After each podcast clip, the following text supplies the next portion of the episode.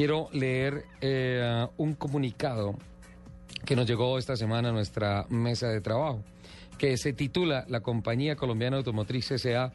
termina la operación de ensamble en Colombia.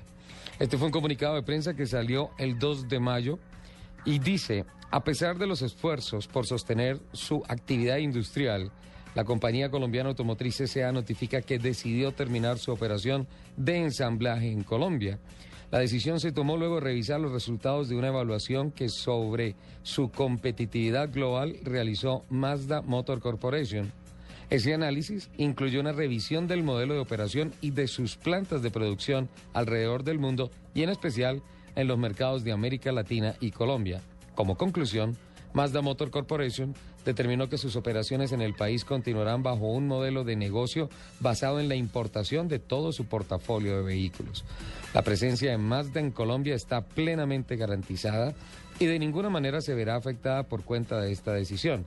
Se continuará con los planes de fortalecimiento y ampliación de portafolio de vehículos y servicios para ofrecerle al consumidor colombiano la última tecnología automotriz en términos de diseño, seguridad, desempeño y conectividad.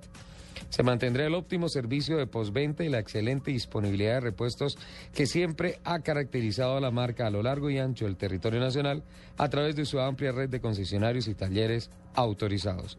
A los colaboradores de la compañía se les ha ofrecido un plan de retiro que contempla excelentes beneficios económicos y varias opciones de acompañamiento profesional encaminado a facilitar su proceso de reubicación laboral.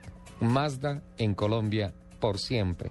Es un comunicado que nos ha enviado a través de la Oficina de Prensa y Comunicaciones de la CCA, Diana Gacharná, que lo leemos eh, plenamente, una noticia tan importante que amerita una entrevista, que amerita un análisis profundo para saber que, cuáles son las decisiones basadas eh, de la CCA y de Mazda Motor Corporation para parar definitivamente el ensamble en